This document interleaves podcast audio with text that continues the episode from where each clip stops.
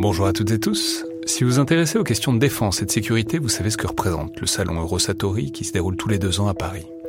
C'est cette année la 28e édition qui se tient du 17 au 21 juin prochain à Paris-Nord-Villepinte et Eurosatori, qui sponsorise cet épisode, sera comme à chaque fois le grand rendez-vous mondial de la défense et de la sécurité. Je veux juste dire, c'est un événement que je trouve très étonnant, assez fascinant. J'y suis allé pour la première fois il y a deux ans pour l'édition 2022. Et euh, vraiment, si vous vous demandez ce qui se fait dans le monde militaire et en matière de sécurité, c'est là qu'on peut voir les dernières tendances, depuis les plus grandes geekeries et les innovations du moment, jusqu'aux grands équipements du futur pour les armées et les forces de sécurité en France et dans le monde. Bref, si vous intéressez de près à ce monde-là, c'est le moment de vous inscrire pour ce qui sera la plus grande édition de l'histoire du salon, avec plus de 1900 exposants et 60 000 visiteurs, vous pouvez le faire en allant sur eurosatori.com.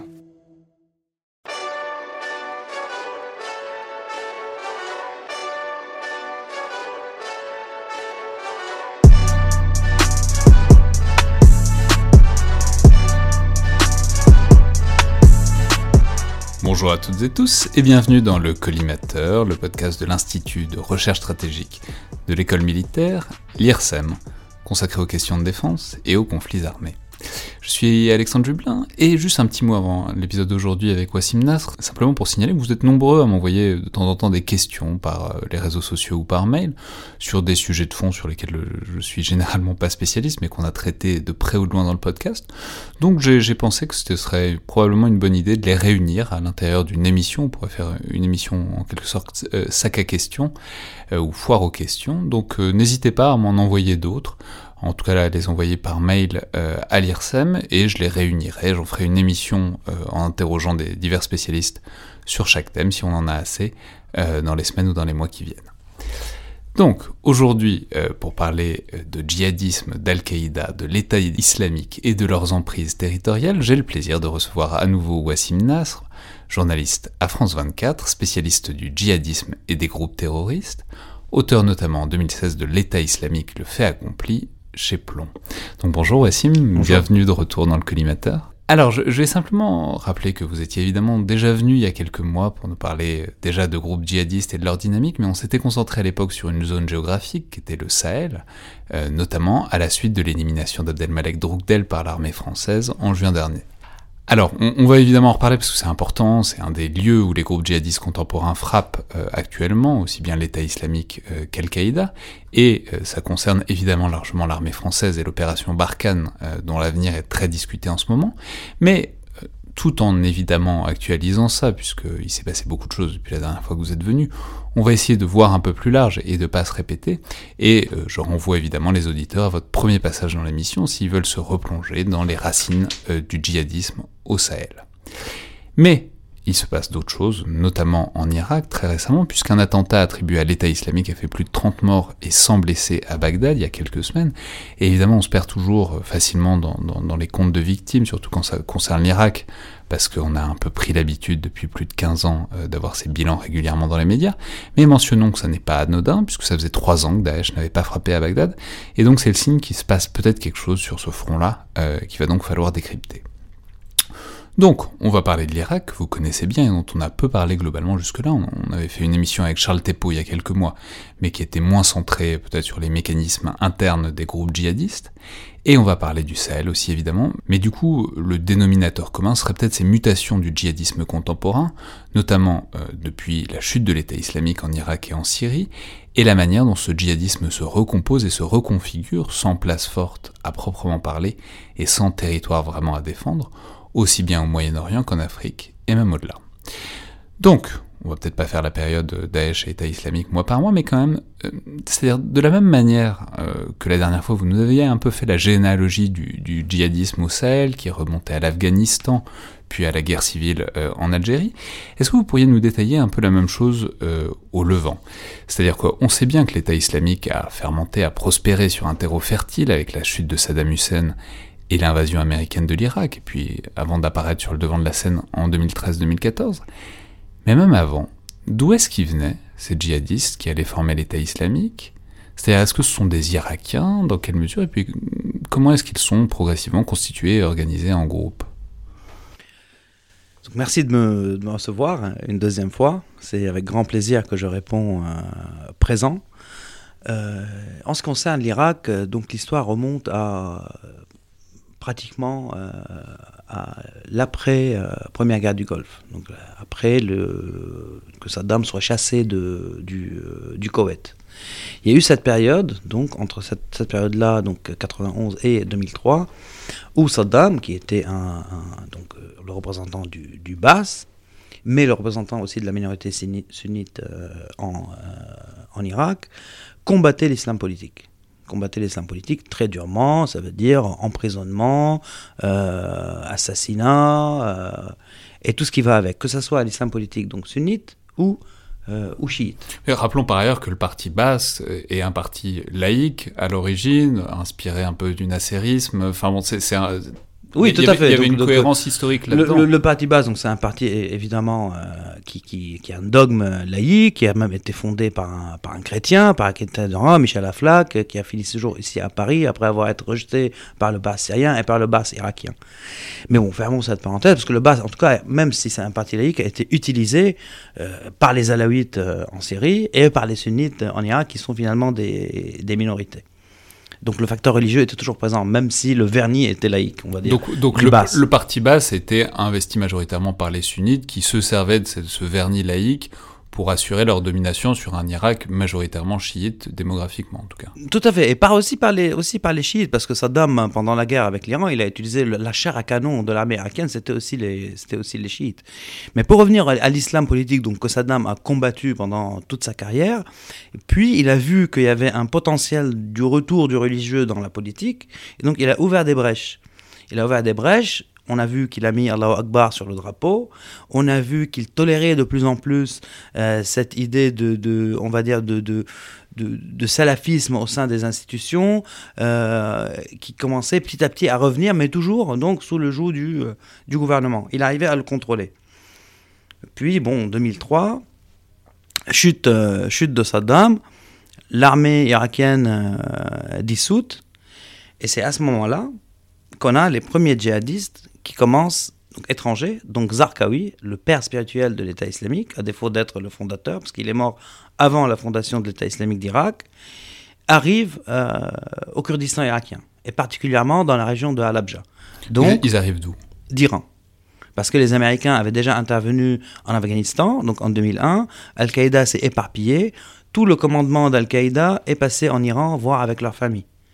Zarqawi ne faisait pas partie proprement dit d'Al-Qaïda parce que c'était un voyou. Euh, au, regard de, Ben Laden, c'est quelqu'un qui avait un passé criminel, qui a passé du temps euh, en prison euh, en Jordanie parce qu'il est jordanien pour des faits de, droit commun, avant de se radicaliser, on va dire, en prison avec un mentor qui est Makdisi, qui est toujours vivant, qui a toujours pignon sur rue en Jordanie. Et donc, à ce moment-là, Zarqawi quitte l'Afghanistan passe par l'Iran, comme pas mal de commandants d'Al-Qaïda. C'est amusant parce que c'est contre-intuitif que tant de commandants sunnites qui vont ensuite faire la guerre si durement aux chiites, aux minorités, ou aux majorités d'ailleurs mm. chiites, passent par le pays du, absolument du chiisme politique qu'est l'Iran, et, que, et que l'Iran les laisse passer. Quoi. Tout à fait, mais bon, là on rentre dans les, dans les zones grises de l'Orient. Hein. Vous savez, on parlait de Saddam. Saddam, il a, fait, euh, il a, fait, il a déplacé tous ses MiG-29 en Iran, hein, quand les Américains ont intervenu pour sauver son aviation. Puis les Iraniens ont gardé les avions.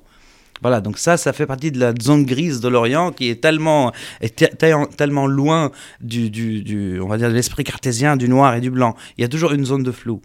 Et si, on veut, si vous voulez, on peut rentrer dans le, dans le détail. Les premiers à féliciter les Iraniens après la révolution islamique, c'était Arafat, donc le LP palestinien qui est normalement aussi laïque, et les frères musulmans, sunnites. Voilà. Et donc, pour les Iraniens, au tout début euh, d'Al-Qaïda, les relations n'étaient pas mauvaises. Hein. Les relations étaient même euh, cordiales. Euh, à, une, certaine époque. il n'y avait pas cette animosité, en tout cas, telle qu'on la voit aujourd'hui entre sunnites et chiites. Et qui est le facteur qui a fait basculer les choses? Bah, C'est ce même Zarqawi dont on parle. Parce que Zarqawi arrivait au Kurdistan irakien, accueilli par un groupe qui s'appelle Ansar al-Islam, donc les premiers djihadistes irakiens qui étaient kurdes, Hein, Al-Abja, la ville qui a été gazée par Saddam, donc on voit euh, le, cheminement.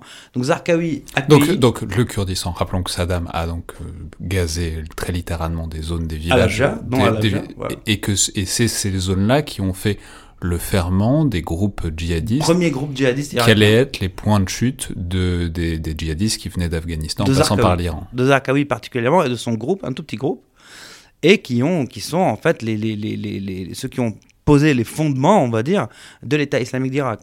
Et Ansar al-Islam, en soi, euh, a fait partie de cette alliance qui a créé après, avec d'autres factions, petites factions djihadistes irakiennes, et les clans sunnites, l'embryon de l'État islamique d'Irak qui a été créé en 2006, donc après la mort, après la mort euh, de Zarqawi. Et donc là, on comprend la complexité de la, de la chose et qu'on rajoute à cela la dissolution de l'armée irakienne dont on parlait, le début de la, résistance irakienne à l'armée américaine, et puis pas mal des figures, pour, faire vite, de ces figures de la résistance ont été mis en prison. Et c'est dans ces prisons, donc la prison de Bouka, la prison d'Abu Ghraib, que ces, ce- ces gens se sont radicalisés, étaient en contact avec des gens encore plus radicaux qu'eux, qui appartenaient à des filières euh, d'Al-Qaïda. Et c'est là que le commandement, en tout cas le premier commandement, on va dire, de l'État islamique d'Irak a vu le jour. Et Donc donc, ce c'est une sorte de melting pot, une sorte de mélange entre donc des anciens euh, commandants de l'armée irakienne, donc défaite, dissoute, cet embryon de Zarqawi qui vient euh, d'Afghanistan, etc. Et puis d'une manière générale, tout un tas de, enfin toute une masse de la population qui vit pas très bien l'invasion américaine, Mm. parce que on sait très bien qu'il y avait pas mal de raisons de pas très bien la Mm. vivre cette invasion américaine. Donc c'est tout cela qui se rencontre dans les prisons euh, américaines d'Irak. Et c'est à, ce moment-là que ça se structure ou est-ce que ça se structurera plus tard? C'est-à-dire qu'est-ce qui se- se passe à ce moment-là quoi? À ce moment-là, ça va, on, va, on va voir une vraie structuration, en tout cas du commandement. Mais avant, avant ça aussi, on avait déjà Zarqawi qui voue allégeance à Ben Laden, et Ben Laden qui accepte cette allégeance sous le nom d'Al-Qaïda en Mésopotamie. Et là, on voit que... que et pourquoi Zarqawi est important? Parce que euh, Ben Laden déjà l'a accepté, alors qu'il le refusait, et de deux, parce que Zarqawi a toujours, est devenu à ce moment-là le mouton noir d'Al-Qaïda. Parce que pour Zarqawi, pour faire court aussi, pour lui, combattre l'ennemi proche donc, et les chiites était prioritaire à combattre les Américains. Et donc c'est Zarqawi qui a, qui a mis le feu sur la guerre, on va dire, sectaire entre sunnites et chiites, parce que Zarqawi voulait mobiliser les sunnites. D'accord, donc en quelque sorte, donc il y, a- il y a ce premier point de chute, il y a cette première structuration. Al-Qaïda se dit très bien, on va annexer ça, enfin comme Al-Qaïda l'a fait depuis la fin de l'Afghanistan. C'est-à-dire on fait des, on fait des filiales, on annexe des filiales, euh, très bien. Mais pas de gaieté de cœur. D'accord, Ouais. mais, bon, en se disant que c'est Mm. quand même, c'est là que sont les Américains, Mm. et Zarqawi et son groupe peuvent faire un pivot dans la lutte contre les Américains. Et là, ce que vous nous dites, c'est que la surprise du chef, en quelque sorte, ou en tout cas la déception du point de vue d'Al-Qaïda, c'est qu'en fait, il s'avère que la cible prioritaire d'Al-Zarqawi ne- n'est pas les Américains, mais c'est les chiites irakiens, ce qui était pas du tout, en tout cas, la stratégie euh, qu'imaginait Al-Qaïda. C'est pas leur dogme, c'est pas juste, c'est pas leur salut, c'est pas leur dogme, parce que euh, pour euh, Al-Qaïda, on va dire, ils considèrent les chiites comme des gens égarés qu'il faut récupérer. Pour Zarqawi, pour le dogme en tout cas de l'État islamique, les chiites sont, ne sont pas des musulmans, et donc leur sang est licite. Donc il y a une vraie différence de, de, de, de, de traitement, on va dire, du, euh, du sujet. Alors Euh, combien de temps on reste dans une sorte de flou, euh, c'est-à-dire de bon bah c'est Al-Qaïda en Mésopotamie, on n'est peut-être pas tout à fait d'accord, mais il reste Jusqu'en le giron. 2006. Jusqu'en 2006. Donc 2006, on a la, on a la création de l'État islamique. Donc après la mort de l'État islamique d'Irak, après la mort de Zarqawi, il y a eu euh, ce qui a été appelé euh, Hilf al-Mutayyibin. euh, ra- rappelons peut-être Oui. simplement les circonstances de la mort Mm. d'Al-Zarqawi. Ah, Zarqawi a été tué par, une, par les forces spéciales euh, américaines. Il a été localisé, euh, neutralisé, et pas que lui, lui et, et son, et son second. Euh, donc euh, c'était une, opération euh, donc de l'armée américaine En 2006. en 2006. Ouais. Et donc, comment est-ce que ça se restructure une fois que la tête, le fondateur, est éliminé? Comment est-ce que ce commandement autour se, restructure? Bah ça, c'est la force des mouvements euh, djihadistes. hein. Ça veut dire que le, le, le leadership n'est jamais personnifié. Même si une personne prend une aura démesurée comme euh, Zarqawi ou comme Baghdadi ou comme Ben Laden, on voit très bien qu'après, pour des raisons très pragmatiques, euh, il y a toujours d'autres personnes qui prennent le relais pour des raisons pragmatiques, mais aussi pour des raisons, on va dire, religieuses. Parce que la personnification chez les djihadistes est interdite. C'est pour ça, par exemple, que, à la différence des autres forces présentes dans cette zone euh, du monde ou ailleurs, d'ailleurs, on voit pas des gros portraits de Ben Laden euh, quand ils ont une emprise territoriale ou des défilés militaires avec euh, les portraits de Baghdadi ou voilà. Et donc, mais ce qu'il faut imaginer aussi, c'est que l'État islamique d'Irak n'est pas que Al-Qaïda. L'État islamique d'Irak, c'est Al-Qaïda plus d'autres. Donc les clans sunnites, d'autres factions aussi. Donc les locaux, quoi. Donc des locaux. Donc avec évidemment un appel d'air qui, qui appelait les djihadistes à ce moment-là, donc étrangers, euh, qui étaient plutôt du monde, euh, du monde arabe, hein, donc à venir, parce qu'on n'avait plus le, théâtre, on va dire, afghan qui était, qui était ouvert, et donc l'Irak a fait un sorte d'appel d'air. Euh, et, les circonstances aussi régionales ont aidé à lâcher une de ces, de ces combattants. À l'époque, par exemple, la série, la série d'Assad, hein, d'Assad fils, l'actuel président, a beaucoup facilité le passage de djihadistes par son territoire pour aller rejoindre la, guerre, euh, la guerre en Irak, la guerre contre les Américains. Mais en même temps, parce que le calcul syrien à l'époque était, si les Américains sont embourbés, en Irak, ils ne vont pas venir nous chercher des, euh, nous chercher des problèmes euh, ici. Il y a même les Américains, par exemple, en 2008, ils ont fait une opération à Deir euh, force spéciale, héliportée, en territoire syrien pour éliminer des commandants d'Al-Qaïda qui faisaient partie de cette log, cette logistique entre la Syrie et l'Irak. Donc les, les, preuves sont là, ce n'est pas juste une alors comment est-ce que ça se goupille à ce moment entre ces deux tentations, entre ces deux orientations qui sont d'une part la guerre contre les Américains, mm. qui sont présents, qui sont la force occupante, et en même temps la guerre contre les chiites. Donc cette euh, mouvance à la fois djihadiste et en même temps de clans sunnites, mm. peut-être plus implanté localement, moins dans une idéologie proprement mm. djihadiste internationale. Comment est-ce que ça s'arbitre entre les deux et à quel moment est-ce qu'on passe vraiment de la lutte contre les Américains à la perspective de guerre civile bah, contre les chiites? Ça va de pair, en tout cas. Ça va de pair. Euh, les, les, Américains sont attaqués, ils essuient beaucoup de, beaucoup de pertes. La bataille de Fallujah, voilà, c'est une grande bataille en 2004.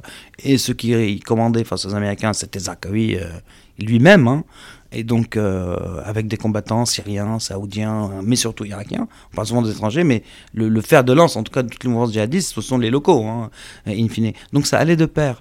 Mais à un certain, à un certain moment, comme toute armée occidentale, les Américains étaient moins, euh, on va dire, euh, en première ligne, donc moins accessibles.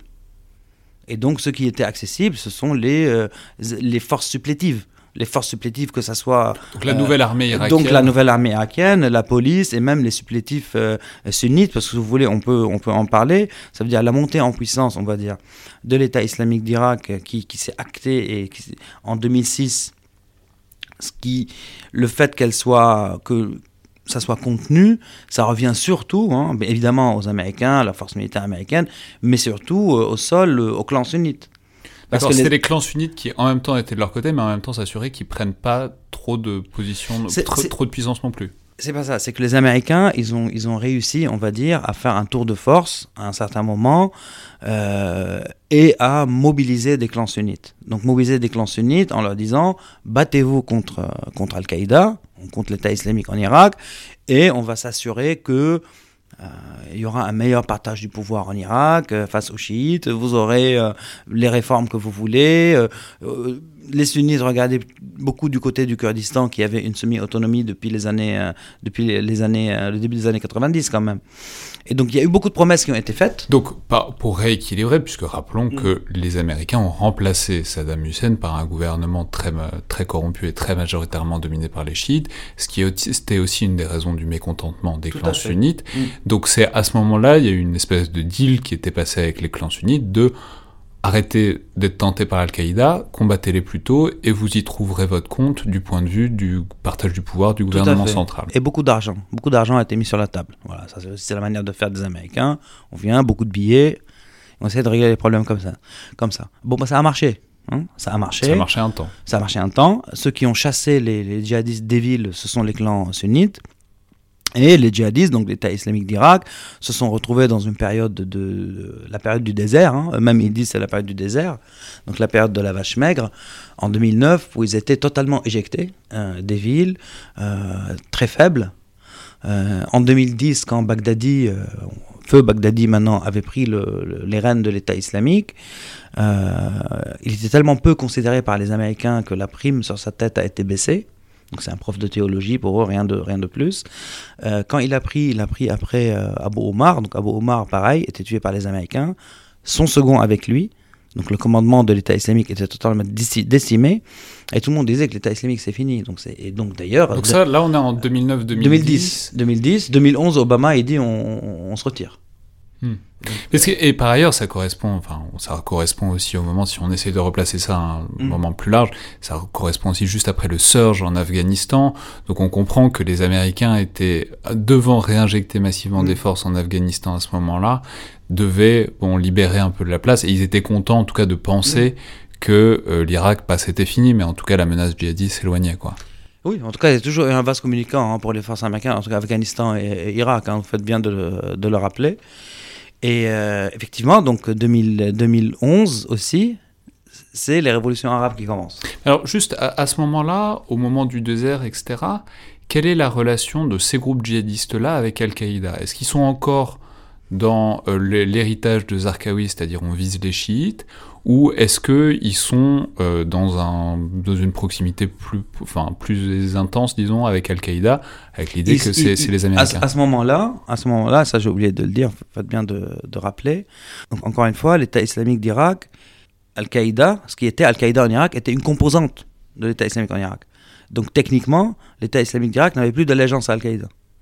Et même euh, euh, Zawahiri lui-même, en 2007, il avait dit on n'a plus de présence en Irak, euh, l'État islamique d'Irak, ce n'est pas Al-Qaïda. Donc Al-Qaïda, en gros, s'est dissoute en 2006 dans ce qui est devenu l'État islamique d'Irak. Mais ça, c'est aussi un grand débat au cœur même des, mouvances djihadistes euh, en termes d'allégeance, parce que l'État islamique dit je suis un État, donc je n'ai pas à avoir allégeance à une organisation. Et Al-Qaïda dit même si euh, nous, on a accepté cette alliance en Irak et la création de cet État islamique, euh, moralement, on va dire, vous nous devez toujours cette, euh, cette, euh, cette allégeance. Ça, c'est un grand débat hein, au sein des groupes, des groupes djihadistes. Mais en tout cas. C'est-à-dire, est-ce que le fait que. Est-ce que cette traversée du désert a éliminé le, moment de l'allégeance de l'État islamique à Al-Qaïda ou pas, quoi? Est-ce que ce oui, oui, parce qu'en dès 2006, ce qui pose la question de est-ce que après l'État islamique s'est recréé à partir de rien, ou est-ce qu'il est quand même l'héritier de cette période 2000-2010 quoi? Il est, en tout cas, dès la création de l'État islamique en 2006, il on est devenu dans une dynamique, en tout cas, d'État. Donc ils étaient plus grands, on va dire, qu'Al-Qaïda. Donc eux, pour eux, c'était de la, on va dire, de la, par politesse, ils consultaient Al-Qaïda. Mais il n'y avait plus de, de, de, on va dire, hiérarchiquement parlant, il n'y avait plus de, de, de lien. Mais en tout cas, c'était. Et ils, d'ailleurs, ils ont appliqué leur politique euh, en Irak euh, comme ils voulaient. Hein. Ils, prenaient plus de directives, en tout cas, d'Al-Qaïda. Et dès qu'il y avait des, on va dire, des tentatives d'Al-Qaïda de revenir en Irak, surtout aussi à travers le facteur euh, kurde, donc dans l'islam qu'on a cité qu'on a cité avant, l'État islamique tuait ces tentatives dans, très vite, très vite. Et d'ailleurs, la, la, resurgence, la resurgence euh, de l'État islamique en, en, euh, en, euh, en, Irak, donc avec les révolutions arabes, Al-Qaïda n'y est pour rien. Bah, alors, alors reprenons là, donc c'est un peu là qu'on s'était arrêté. Mm. Donc 2011, donc on voit l'État islamique qui existe depuis 2006 et de partie en lambeaux sous l'effet mm. du fait que les groupes, les, les, clans sunnites sont passés du côté mm. des Américains l'allégeance à Al-Qaïda est lointaine, mais de toute façon Al-Qaïda s'en fiche puisque l'État islamique n'est pas grand-chose à ce moment-là. Et là, là-dessus, euh, arrivent donc à partir de 2011 les printemps arabes, les révolutions. Et là, qu'est-ce qui se passe et comment est-ce que ça alimente cette espèce de, ferment, de, levain en quelque sorte, qui était resté là depuis euh, 4 ans en quelque sorte? Bah, En fait, c'est que l'État islamique n'avait pas disparu.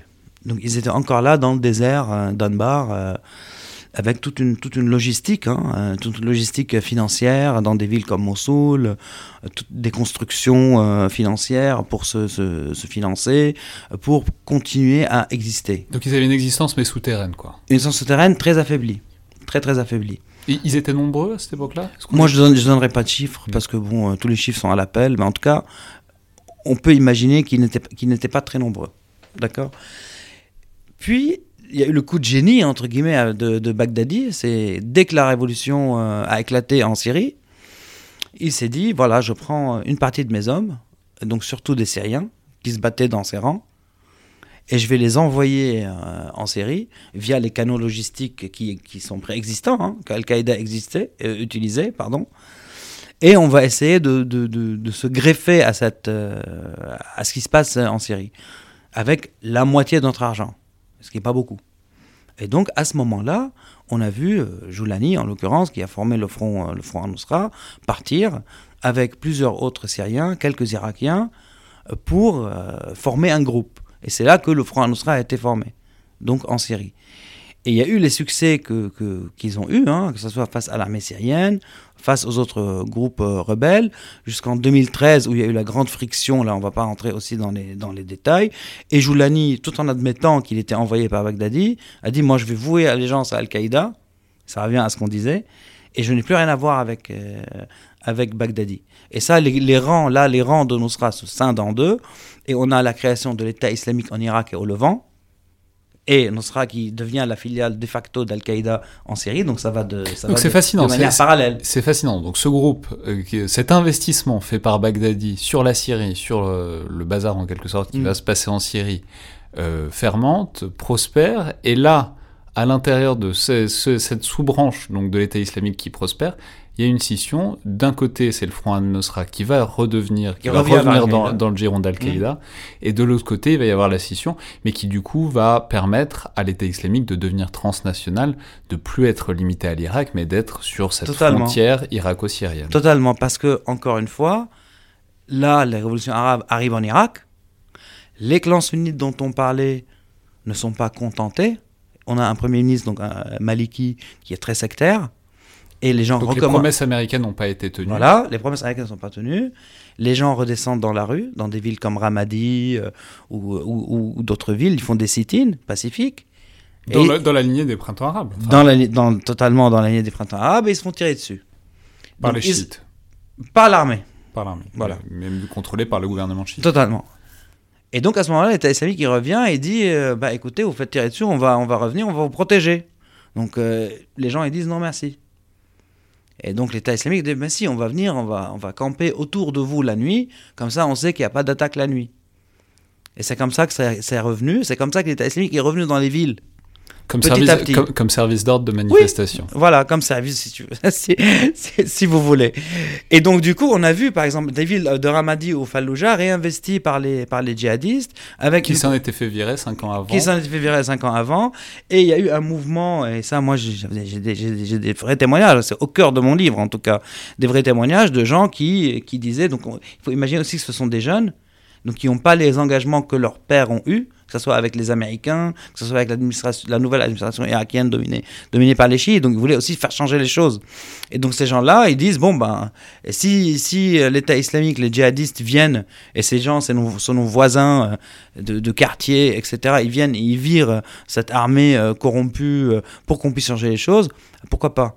Et donc l'État islamique recommence à revenir dans des villes emblématiques, Fallujah, Ramadi, d'autres. Les gens qui les ont accueillis plutôt dubitatifs, dès qu'ils ont commencé à se faire bombarder par l'artillerie lourde, ils se dit, ben voilà, ils vont nous protéger.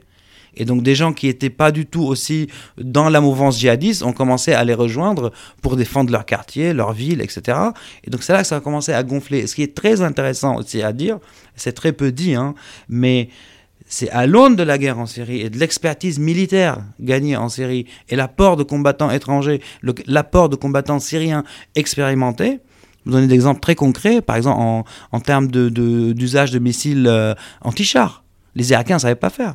C'est l'apport euh, humain euh, syrien qui les a aidés en Irak. Donc c'est littéralement ceux de l'État islamique ou de l'ancien Front al-Nosra qui savaient déjà comment taper des chars avec des missiles anti-chars en Syrie, qui reviennent en Irak de là où ils sont partis et qui ont dit bon bah nous on a appris vous allez voir ça marche ça va bien, ça va bien marcher aussi avec oui, c'est un peu ça c'est un peu ça et un peu les gens qui ont fait défection de l'armée syrienne euh, aussi parce qu'il y en a il y en a eu beaucoup et tout le monde sait utiliser les armes donc euh, qui ont fait défection de l'armée syrienne qui ont rejoint les rangs de l'opposition voire des djihadistes ensuite et qui du coup sont passés en oui, Irak. parce qu'il y a un cheminement aussi ça veut dire au début c'est l'opposition puis les gens se retrouvent dans une faction plutôt islamiste puis se radicalisent pour X raisons sont dans les rangs de l'État islamique et puis cette, cette, expérience humaine, elle est utilisée de part, euh, de part, euh, de part et d'autre. Et donc, à ce moment-là, l'expertise de la guerre syrienne, on va dire, les a aidés en Irak. Puis en Irak, ils ont réussi, par exemple, avec la prise de Mossoul, ça, ça, les a, ça leur a permis, donc juillet 2014. C'est ce que j'allais dire. C'est euh, quel est le moment, de, en quelque sorte, de balai masque C'est-à-dire où on passe de cette protection théorique de la population civile sunnite qui se fait réprimer par le gouvernement chiite, euh, contre ces pulsions démocratiques type printemps arabe. De quel moment est-ce qu'on parle de, on passe de ça à en fait, on est, rappelez-vous, on est l'État islamique, on veut faire un État, on va prendre des villes et on va se faire Bah, une armée? Il n'y a, pas eu de- il y a pas eu de période où ils étaient cachés. Ils se sont jamais cachés, en fait, de, de qui ils sont ou de leur. euh, Non, mais ils sont réintroduits un peu ils sont- subtilement, ce ils que se vous sont nous réintroduits à la faveur des événements. C'est-à-dire tout le monde savait que c'était l'État islamique. C'est-à-dire même euh, quand Mossoul a été prise, euh, il y a même des, des, des- des- on va dire des, des confrères et tout, ils disaient non, non, c'est pas possible que l'État islamique seul prenne Mossoul. Il a forcément profité d'une alliance avec des rebelles, des contestataires, alors que finalement, si, c'est l'État islamique qui a, qui, a, qui a pris Mossoul, mais la ville était tellement que- prête Ouais, c'est ça. la ville était tellement prête, ça veut dire au niveau de la population, et tellement, elle était tellement, euh, on va dire, euh, opprimée, euh, et euh, elle en avait tellement marre de la corruption, etc., etc., qu'ils se sont dit peut-être que l'État islamique est mieux que euh, les forces euh, gouvernementales. Et puis après, l'État islamique, il est revenu. C'est comme ça d'ailleurs que l'État islamique a pu prendre une ville de 2 millions avec quelques centaines de, combattants. Après, là aussi, il y a beaucoup de subtilités, beaucoup de détails. On sait que euh, les, Kurdes du Kurdistan irakien étaient au courant avant que l'attaque n'arrive, qu'ils ont retiré leurs représentants des, partis politiques kurdes. Ça a créé un- une sorte de panique hein, chez l'administration irakienne. Ils si les Kurdes partent, c'est qu'il y a un truc quelque chose qui se passe, ils sont partis. Donc il y a plusieurs choses, plusieurs détails qui ont mené en tout cas à, cette, euh, à la prise de Mossoul aussi facilement. Mais en tout cas, la population était prête à cela. Et alors, la prise de Mossoul, parce qu'on en parle toujours comme de ce moment symbole, et à bon, à bon droit, vous nous l'expliquez, mais puisque en fait on n'en parle jamais, ça s'est passé comment? Puisque vous nous dites Mm. c'est quelques centaines de combattants qui ont pris une... Mais, mais je veux dire, concrètement, ils en ont pas fait le siège, ils en ont Non. pas...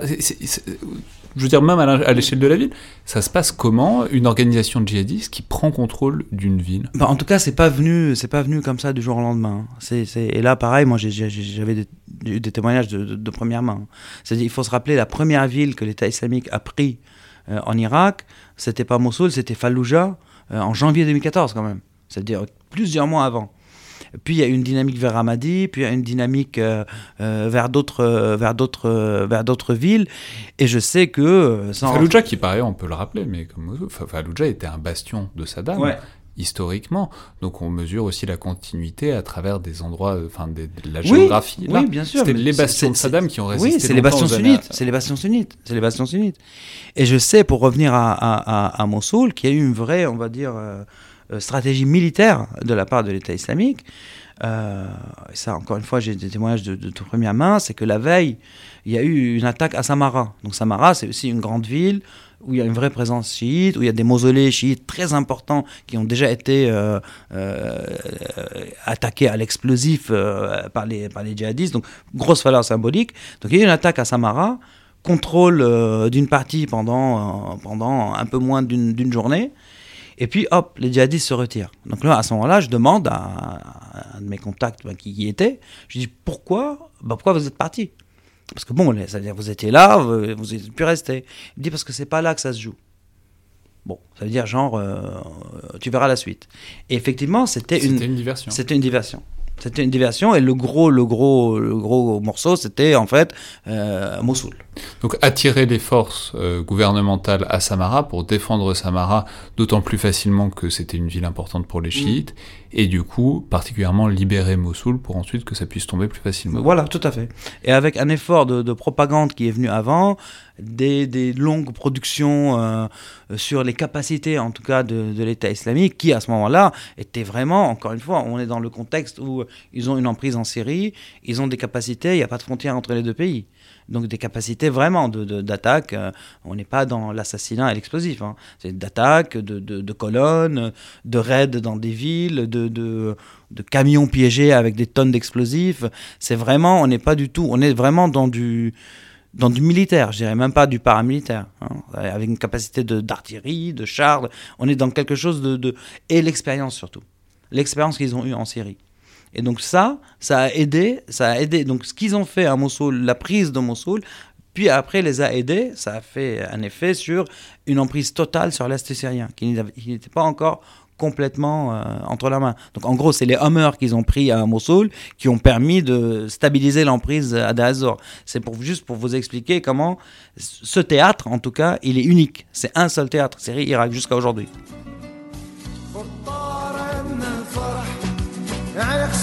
صوان شموع خافا يمر بالعقد.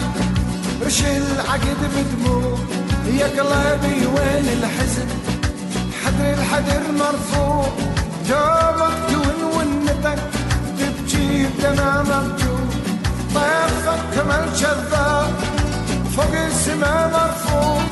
بالك تصيح بحزن صوت الحزن مسموع. الفارة نعلك صوان شموم في الدار عنا الفرح نعلك صوان شموم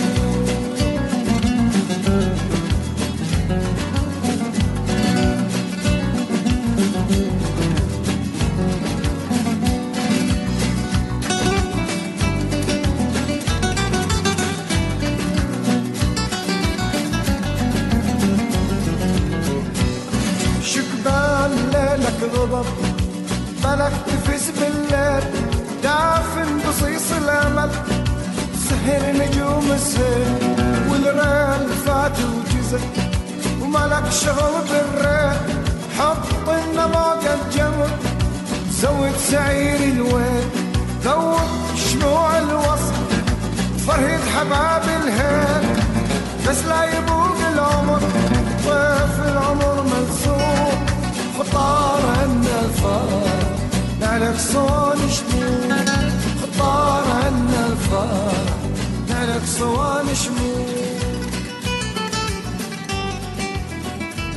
Alors, après, on, on entre évidemment dans, dans l'épisode du califat, dont on va parler, on a déjà parlé, on va, va pas le faire mois par mois, parce que c'est impossible, c'est compliqué. Euh, puis de l'intervention de la coalition à partir de l'été 2014 jusqu'à aujourd'hui, puisqu'on peut rappeler qu'on est encore en plein dans l'opération Chamal pour la France, euh, même si les effectifs et, les engagements sont décroissants, on, en reparlera. Mais simplement pour rester sur euh, ce moment de l'État islamique et, et de ces quelques mois où il avait vraiment une emprise, Comment est-ce qu'il en profite pour euh, s'exporter et pour s'implanter ailleurs, ce qui va nous permettre de commencer à faire le lien évidemment avec le Sahel. Alors évidemment, euh, l'État islamique commandite et organise des attentats, dont les plus proches de nous sont évidemment ceux de 2015 euh, à Paris, mais en ce qui concerne, disons, ces, bases, ces vraies bases au-delà de ces frontières, où est-ce qu'ils s'implantent et dans quelle mesure?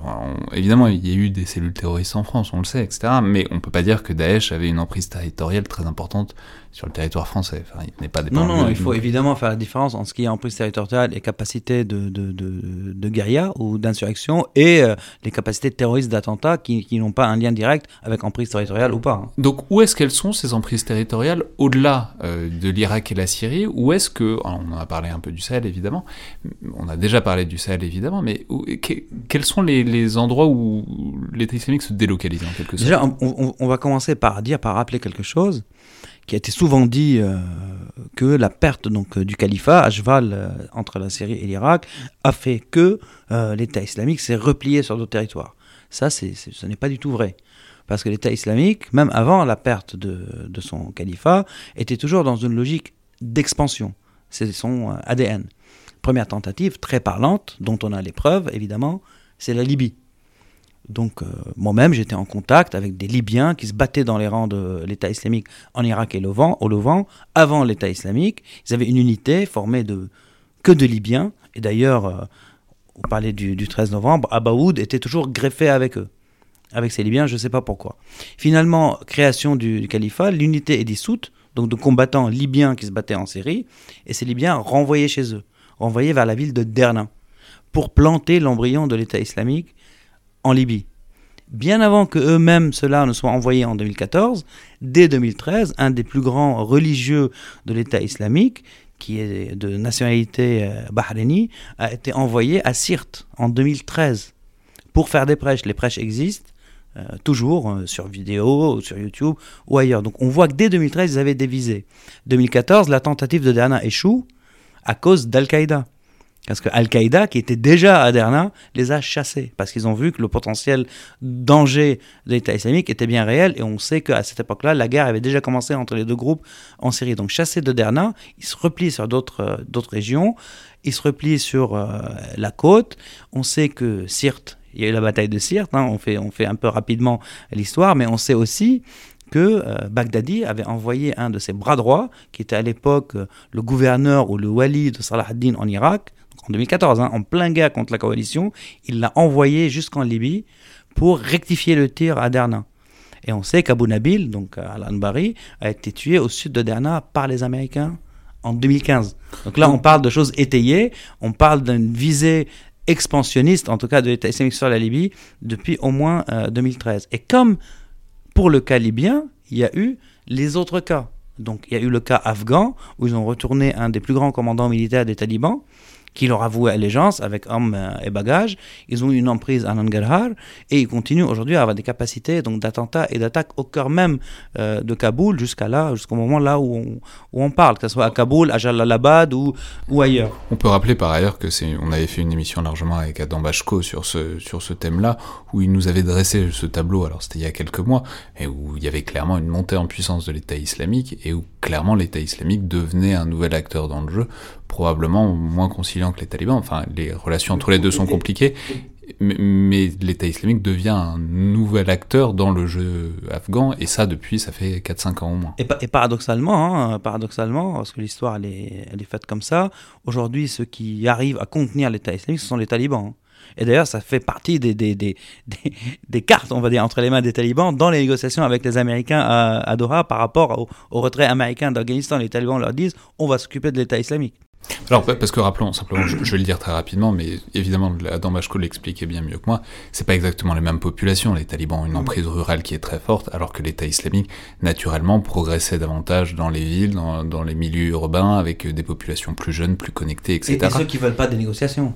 Voilà, et, ça aussi. Et donc, c'est vraiment dans cette dans cette tension-là que se trouve l'Afghanistan aujourd'hui, avec un État islamique qui s'appuie sur ces populations-là, qui réussit à être maîtrisé par la, de rien, grande emprise des talibans. Tout ça dans un contexte de débandade, enfin pas de débandade, mais de retrait accéléré des forces occidentales. On mesure bien que d'une manière ou d'une autre, ça va pas très bien finir, mais euh, n'anticipons pas sur l'histoire, on verra euh, quand ça se présentera. Donc, Libye, Afghanistan. Et puis, facteur important aussi, 2014 euh, aussi, bien avant aussi la perte du territoire, le Sinaï, en Égypte. Donc là, on a, le premier, on a eu le premier exemple, en tout cas, d'Ansar Bait al-Maqdis, qui est un groupe djihadiste euh, qui était actif au Sinaï depuis euh, quelques années, qui voue allégeance avec armes et bagages euh, à l'État islamique, donc un groupe entier. Donc aujourd'hui, cette faction-là, donc au Sinaï, est une des plus actives dans les rangs, de, dans, dans, dans cette myriade de groupes qui sont aujourd'hui sous la bannière de l'État islamique. Autre exemple, euh, Mozambique, RDC, ce sont les derniers exemples. Donc Mozambique, République démocratique du, du, Congo l'État islamique a commencé à revendiquer des actions là-bas en 2019, mais c'est pas venu de nulle part. Il s'est appuyé sur des groupes, euh, sur des dynamiques euh, de rébellion et d'insurrection qui étaient déjà bien présentes euh, sur zone. Donc ils ont travaillé sur ces dossiers. Alors enfin, il faut peut-être, enfin, faut ajouter évidemment le Sahel. Dont on, a, dont on a déjà parlé, mais dont alors je vais renvoyer à la dernière émission qu'on avait faite ensemble, mais il y a une implantation très forte de l'État islamique, et on va en reparler, mais c'est un jeu entre, encore une fois, Al-Qaïda et l'État islamique sur zone. Euh, ça, remonte à quand, ça rappelez-nous? Bah, En fait, ça remonte à 2015. Donc 2015, on a les, les Morabitoun hein, qui se scindent en deux. Donc un groupe qui euh, rejoint euh, Al-Qaïda et le porte-parole qui est Abou Walid Sahraoui avec quelques hommes qui décident de vouer allégeance à Baghdadi. Donc on est en, on est en 2015. L'allégeance n'est pas reconnue avant 2016. Parce que, encore une fois, comme vous le faites, euh, comme vous le rappelez, la guerre entre État islamique et euh, Al-Qaïda était présente dans tous les esprits. Et au commandement d'État islamique, pour faire court, euh, considérait que Sahraoui était toujours très proche du commandement d'Al-Qaïda. Donc ils avaient peur que ça fasse une, jurisprudence, une première, où un groupe leur voue allégeance, puis se dissocie d'eux pour revenir vers, euh, vers Al-Qaïda. Ils ne voulaient pas avoir un... une défection, quoi. Oui, ou un parallèle de Nosrabis, on va dire, ce qui s'est passé en, en, Syrie avec, euh, avec Joulani. Donc ils ont tardé un an avant de reconnaître. Et puis les premières revendications du groupe sous État islamique Afrique de l'Ouest, qui englobe lac Tchad, hein, bien sûr, et l'État islamique aujourd'hui au lac qui a des vraies emprises euh, territoriales euh, et une vraie euh, dynamique, une vraie économie hein, qui, qui, le nourrit et qui va en parallèle avec Boko Haram. Et donc le Sahel dépend de cette filiale lac Tchad. Première revendication en 2019. Et donc, des, puis des attaques spectaculaires, euh, on va dire, euh, euh, à Inates, Ndeliman, Tessalit, euh, Koutoukale, donc dans le Niger, Mali, Burkina Faso. Alors ça, on va en reparler, mais alors justement, puisque vous avez évoqué la chose, et qu'en est-il d'autres pays, d'autres fronts, comme par exemple le Nigeria, où on sait que Boko Haram, alors il y a tou- toujours une actualité, enfin il y a- il y, a eu particulièrement une actualité depuis quelques mois de Boko Haram, quels sont les liens euh, de Boko Haram avec euh, l'État islamique, s'ils en ont, s'ils sont réels? Dans quelle mesure est-ce que Boko Haram est en quelque sorte un jalon de plus de l'État islamique euh, en Bah, Afrique? Bo- Boko Haram, c'est une histoire aussi particulière que j'ai aussi eu l'occasion de suivre de, de- de très près. Quand Chikao, on va dire, a, a voulu vouer allégeance, donc en 2015 à Baghdadi, donc le, le chef de, de- de Boko Haram, euh, il y a eu une charte, en gros. Ça veut dire, parmi les, clauses dans la charte, et c'est aussi dans mon, dans, mon livre, euh, Chikao n'avait plus le droit de- de- d'être présent dans les vidéos. Euh, il y avait une charte de, médiatique et ils ont demandé à Chicago d'arrêter d'envoyer des, petites filles euh, en kamikaze sur les marchés. On n'attaque plus les mosquées. euh, on s'attaque surtout à l'armée. On essaie de professionnaliser, en tout cas, entre guillemets, hein, de militariser le groupe. Euh, et l'allégeance a été acceptée, et il y a eu un porte-parole, etc., etc. Et puis, euh, Chikao, euh, extrémiste euh, euh, qu'il est, a été considéré très extrémiste par Baghdadi, à cause de plusieurs facteurs. C'est toujours pas un bon signe quand, quand Al-Baghdadi vous considère comme Voilà. un troupe extrémiste, c'est, qu'il est temps de s'inquiéter vraiment. Voilà, quoi. à cause de plusieurs facteurs, parce que j'ai eu aussi l'occasion d'écouter ces, ces audios où Chicago expliquait en gros que euh, les tous les musulmans qui sont pas euh, dans les territoires contrôlés euh, par son groupe, en gros leur sang est licite. Donc, y compris la ville de Maïdougouri, qui est une très grande ville euh, au nord euh, Nigeria, et ça, ça n'a pas plu à, à Leur sang illicite, ça veut dire qu'il est licite de les tuer. Voilà, Euh, exactement. il est- il est qu'il- autorisé qu'il- de les qu'il est tuer. autorisé de, de les tuer. Et donc, ça n'a pas plu à, Baghdadi. Et deuxième facteur, euh, Chikao euh, a commencé à, liquider certains de ses commandants, dont certains dans une mosquée, un commandant militaire, pendant la fête, euh, pendant une fête, une fête religieuse. Et là, c'était la chose qui a, qui a acté, en tout cas, sa, le fait qu'il soit viré, en tout cas, des, des, des rangs de l'État, de l'État islamique, et remplacé par son porte-parole, qui était le fils du fondateur de, de Boko Haram, euh, Barnawi. Et tout ça, on est en, euh, là, on est en 2016. hein. donc, on est encore aussi hein, en plein guerre contre la coalition. Mais Et alors, puis- au- au- ouais, Et puis voilà, puis après, donc destitué, il, a- il est reparti avec une partie de ses hommes. Donc Boko Haram a continué d'exister à travers Chikao, une partie de ses hommes, et l'autre partie est restée du côté de l'État islamique. Et Baghdadi, euh, reclus euh, dans son coin à Idlib après la perte du territoire, etc., a même destitué le porte-parole et mis un autre à sa place. Pour juste vous montrer que la dynamique, que l'influence était bien réelle, hein, euh, même s'ils sont pas, s'ils pas dans les détails de, de, de ce qui se fait au jour le jour, hein, quelle attaque on fait, machin, mais en tout cas, les grandes décisions stratégiques sont toujours prises par euh, État islamique, euh, État islamique central. Aujourd'hui, l'État islamique autour du lac Tchad, c'est une des factions aussi les plus actives avec celle du Sinaï, mais c'est celle qui a une vraie emprise territoriale et une toile économique et administrative qui commence à ressembler à ce qui a été fait en Syrie et en Irak. Et Boko Haram continue d'exister, mais il est en conflit avec cette faction, euh, avec cette faction-là. Donc les, les attaques de Boko Haram qu'on a encore vues il y a quelques Mm. semaines sont plus vraiment dans le giron de l'État islamique, voire plus du tout. C'est ce Chikao et ses hommes qui, sont, Ouais. qui étaient donc trop extrémistes pour l'État islamique, qui font ces actes euh, relativement isolés, en tout cas par rapport à la grande stratégie de l'État islamique. Et parallèlement, dans la même région, l'État islamique se reconstitue un bastion autour du lac Tchad, mais c'est relativement séparé. C'est séparé, ils sont en conflit, mais pas en guerre. En conflit, ils, ils se fritent pas, hein, pour vulgariser, euh, mais ils coopèrent pas. Et d'ailleurs, de ce fait, Chicago essaie de s'étendre plus vers, euh, vers l'ouest. Et on a vu par exemple les kidnappings euh, euh, des enfants dernièrement dans une région où Boko Haram n'avait pas du tout de, présence. Mais Chicago avait dit à l'époque qu'il avait réussi à avoir des allégeances de certains personnages là-bas, certains personnages criminels. Bon, ça serait pas inédit hein, que, que certains personnages comme ça rejoignent un groupe djihadiste ou, ou, ou un autre. Mais en tout cas, la filiale Lac Tchad de l'État islamique, sous laquelle opère techniquement ou dans l'organigramme du groupe, celle euh, du Sahel, est une des plus euh, aujourd'hui euh, puissantes et des plus, on va dire, militarisées. Quand je dis militarisée, ça veut dire avec des, avec des, des- avec des, une capacité de manœuvre, euh, avec du, du matos, euh, avec des points de repli, avec des, des, des, des stratégies de, avec des checkpoints fixes. hein, euh, dans certaines zones et une économie qui nourrit tout ça. Donc, une Donc, ça, économie, c'est- donc toute cette nébuleuse euh, donc, qui part du lac Tchad pour s'étendre jusqu'en Afrique de l'Ouest, c'est cette sous-division de l'État c'est islamique. l'État islamique, Afrique de l'Ouest. Mais il faut faire attention. Dans l'organigramme, c'est comme ça, mais jusqu'à preuve du contraire, il n'y a pas de continuité territoriale. Ah oui, bien sûr. Voilà, il n'y a pas de continuité territoriale. Est-ce qu'il y a des transferts, des petits transferts? Oui, mais on n'est pas dans le cas de figure euh, de Syrie-Irak, il n'y a plus de frontières et les convois passent des deux côtés. D'accord, donc ils ont une présence au lac Tchad, ils ont une présence en Afrique de l'Ouest, on n'est pas sûr, on ne sait pas si ça communique, on ne sait pas s'ils ont Mm. des lignes de sûres entre les deux, mais en tout cas ça c'est les deux régions de présence forte de l'État islamique en Afrique, disons, centrale, Avec le Sinaï. Avec, le, ouais. avec Sinaï, et dont une de ces deux zones autour du lac Tchad qui pourrait, en tout cas qui est la zone la plus proche de redevenir un bastion territorial euh, de l'État islamique. Enfin, dernière, euh, der- dernier sous-espace, euh, j'en parle parce qu'on en parle très très très peu souvent, mais je pense qu'il faut le mentionner quand même, c'est peut-être l'Asie du Sud-Est, Mm.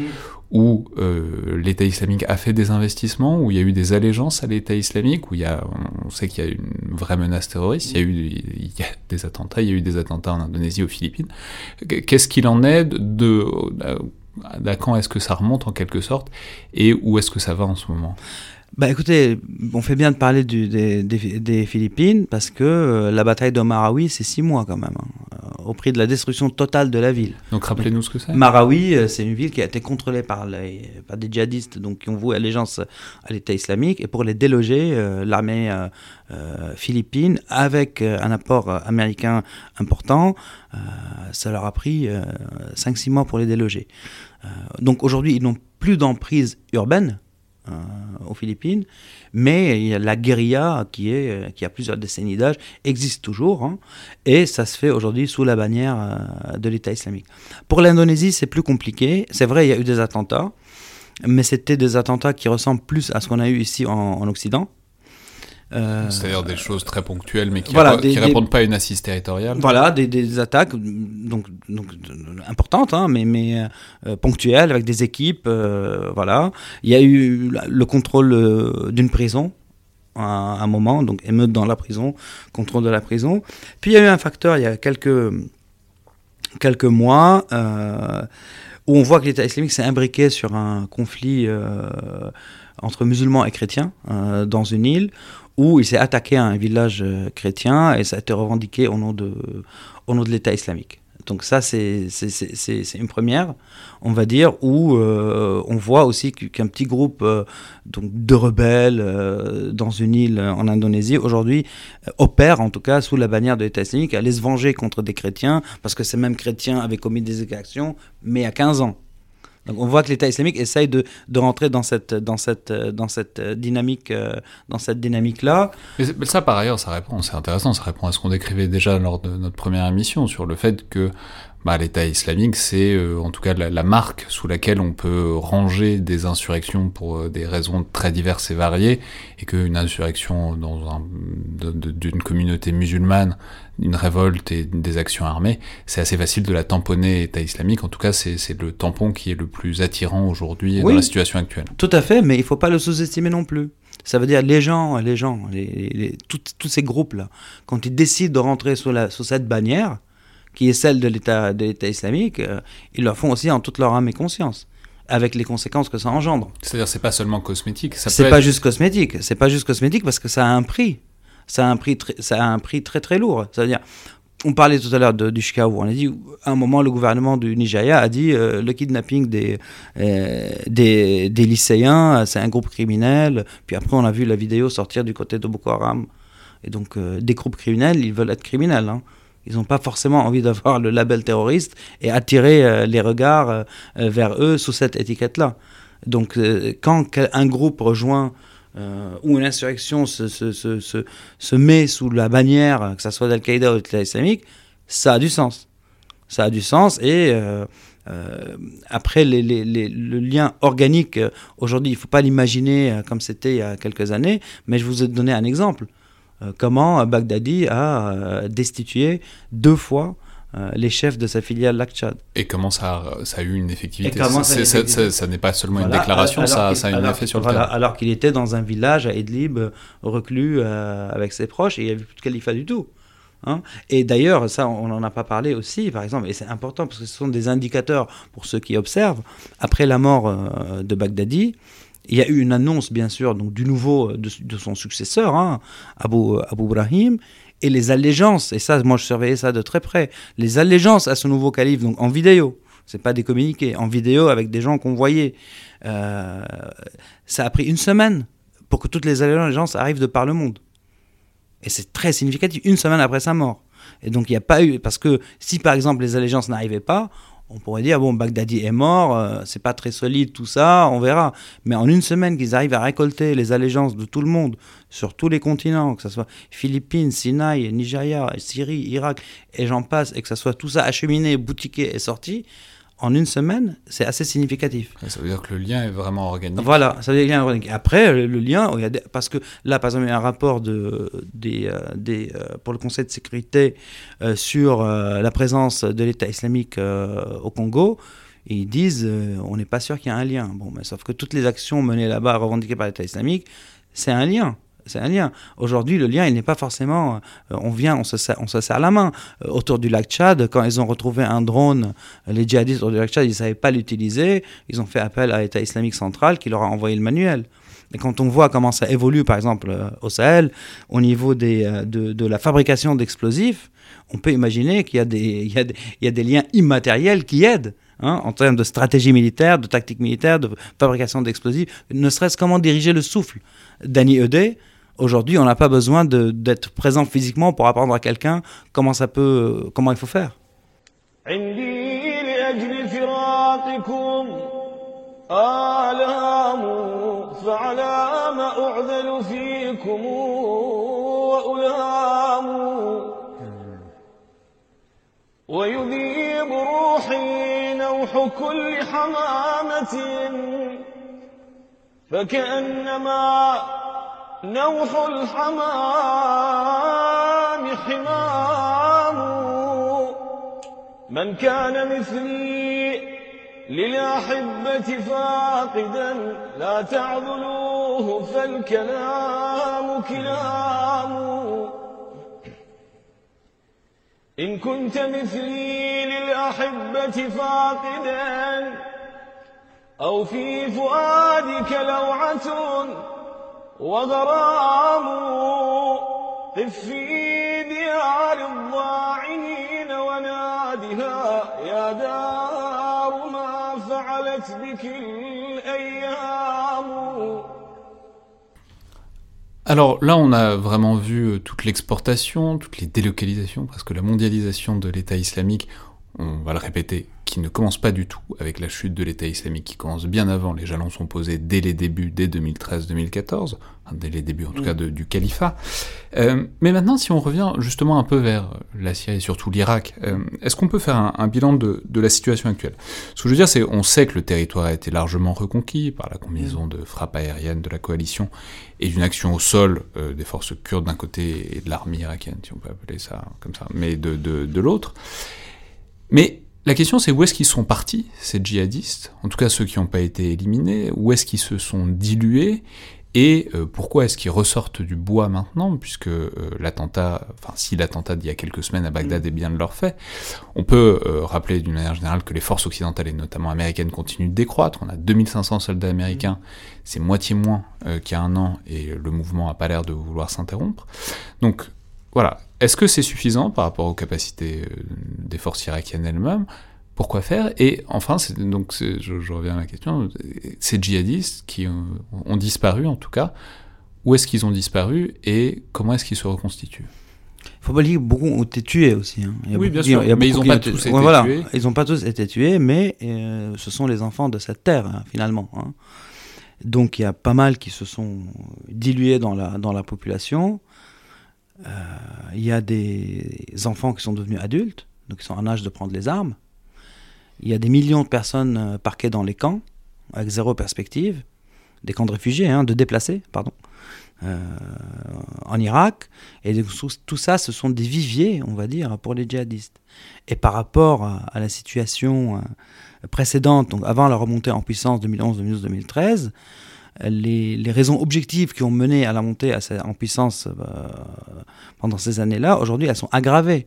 Elles sont aggravées parce que la situation est beaucoup plus grave, économiquement parlant, politiquement parlant, et parce que l'État islamique a réussi euh, à créer la même toile qu'il avait en Irak en Syrie.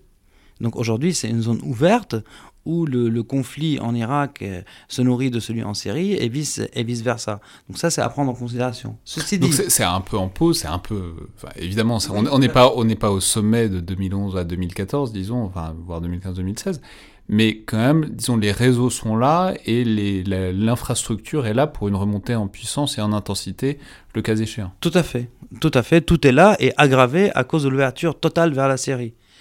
Ceci dit, euh, l'attentat, euh, donc le double attentat kamikaze à, à Bagdad, 21 janvier. 21 janvier, dans un quartier chiite. D'ailleurs, c'est pas la première fois que ce quartier est, est visé.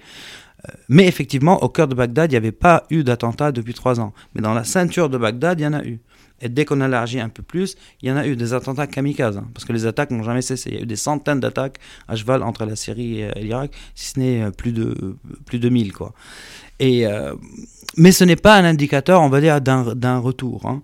Parce que si on compare encore une fois avec la période précédente avant la montée en puissance, exemple très parlant, euh, quand le président Hollande a visité Bagdad, le jour où il a visité Bagdad, en 2017, si ma mémoire est bonne, il y a eu 10 attentats de manière simultanée à Bagdad. Donc voitures piégées, kamikazes, etc. Aujourd'hui, on ne voit pas cette capacité-là. Aujourd'hui, on a vu ces deux kamikazes, on a vu d'autres attaques doubles kamikazes euh, pendant l'année 2019 dans la ceinture de Bagdad, mais on voit plus de capacité de voitures piégées, on va dire, ou d'attaques coordonnées à la voiture piégée. Donc ça, c'est aussi c'est un indicateur. Est-ce que l'État islamique a, pris une décision de mettre, on va dire, de garder une empreinte faible, mais juste de faire des rappels de temps en temps? Peut-être. Mais pourquoi est-ce que ça a tant décru depuis 2017 Parce que la continuation de la- de l'action de, la coalition, etc. Capacité les humaine. Ouais. Capacité humaine. Ils ont été très euh, euh, amoindris, on va dire, en termes de capacité et de compétences humaines euh, par les frappes et par les opérations, que ce soit donc l'armée irakienne, la police américaine, surtout par les forces spéciales. Les forces spéciales françaises sont toujours présentes euh, sur place et elles opèrent toujours. Donc c'est qu'il y a toujours euh, des gens face à qui opérer. Euh, idem, euh, idem pour les Américains. Tous les jours ou toutes les semaines, il y a une opération héliportée, que ce soit en Syrie, en Irak, des descentes. Là, les Irakiens ont annoncé la mort d'un du, wali d'Irak, donc du gouverneur euh, pour l'État islamique de l'Irak, qui est une figure importante. On va pas rentrer dans les noms parce que c'est compliqué, mais une figure importante qui a été éliminée il y a encore euh, une semaine. Et donc, euh, Et donc ça tape ponctuellement par des opérations commando, forces spéciales. Mais c'est intéressant, ça, ça- ça renvoie au- à la nature des opérations commando qui sont très bien pour éliminer des... Enfin, et les Français et les Américains sont très très forts pour ça, euh, pour éliminer des, des gens ponctuellement. Mais les commandos, le, le mode d'action commando a aussi ses limites, qui est que ça permet pas d'assurer une présence euh, partout, qui est que ça... Le, le- le- le ciblage de cibles ponctuelles ne permet pas d'assurer une présence, une sécurité globale sur Oui. le territoire. Donc la question c'est, euh, voilà, les, les enfin les effectifs, ils continuent à reculer. Euh, personne n'a envie d'immobiliser encore des milliers de, soldats pendant des années. Les Américains, euh, je, je le répète, continuent de retirer, en tout cas dans les derniers mois de la présidence Trump, très, à très fort rythme, leur personnel. Euh, Est-ce que, est-ce que on peut penser que la, capacité d'action euh, occidentale va être maintenue malgré tout? Parce qu'on sait que il y a toujours des avions, etc. Il y a toujours des frappes qui peuvent être faites. Mais s'il n'y a pas de présence au sol en complément, ça, s'arrête assez rapidement. En tout cas, pour le moment, euh, pour le moment, l'État islamique, en tout cas pour l'Irak, il n'a pas d'ambition de retour euh, en zone urbaine. Parce qu'il sait que ça va lui coûter très cher. Et parce que ça coûte beaucoup moins cher de faire de la guérilla de loin et de contrôler les zones rurales la nuit. C'est là où il se, il se nourrit, euh, en gros, parce qu'il a encore une assise populaire. Notamment par la contrebande, etc. Voilà, euh, ça, ou taxer les gens, ou euh, faire payer les convoyeurs. euh, c'est surtout de la microéconomie, hein, ça veut dire les petits marchands, les parkings, une petite taxe, petit à petit, ça fait beaucoup de choses. Et donc c'est le même mode opératoire, on va dire, au nord de l'Euphrate, en Syrie. Euh, et les territoires sont, sont totalement, euh, totalement reliés. Donc nord de l'Euphrate, contrôlé par la coalition avec, le, euh, avec les Kurdes, avec le YPG kurde.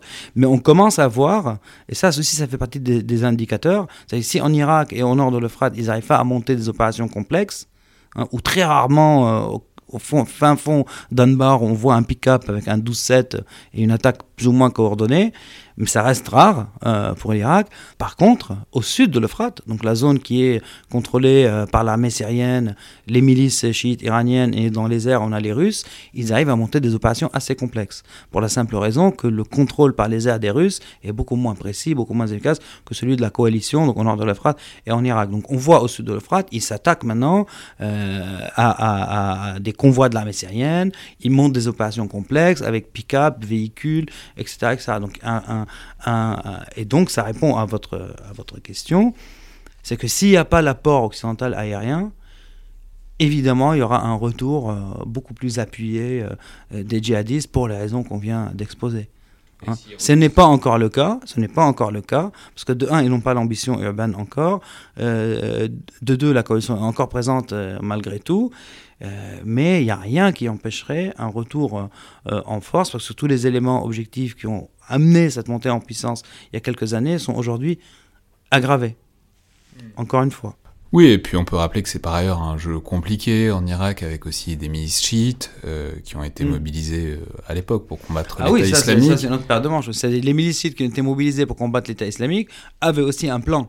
Et donc un plan de rester et de perdurer. Et d'ailleurs, ils ont été incorporés dans les institutions de l'État, en partie, en bonne partie. Donc maintenant, ils touchent des salaires euh, euh, de l'État. Donc c'est très aujourd'hui difficile, c'est devenu très difficile de décortiquer tout ça avec toute la bonne foi, on va dire, du Premier ministre actuel et son, penchant euh, vers les Américains. C'est très très dur aujourd'hui de mettre un terme à la montée en puissance de l'influence des milices iraniennes. Et ça, c'est une autre paire de manches. hein. Hmm.